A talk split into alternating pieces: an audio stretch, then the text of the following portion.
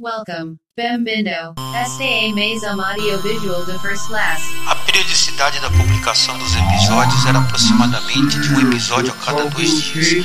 Agora será um por semana ou a cada 15 dias. Isso porque a maneira como eu estou produzindo os episódios atualmente demora mais tempo.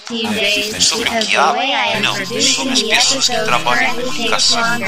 Eu não tenho que dizer que a mentira é verdade, nem que a verdade é mentira. Toda tentativa de doutrinação, lavagem cerebral, fracassou. Do ponto de vista das pessoas elitistas, racistas e xenófobas, eu ainda tenho vestígios impureza racial, mas não de nacionalismos e patriotismos, de imperialismos, de épocas que eu não vivi. Mas não sou favorável à construção do homogêneo a partir de duas Um prédio alugado, os prédios com mais de 30 andares ou mais de 50 andares, e para fins comerciais.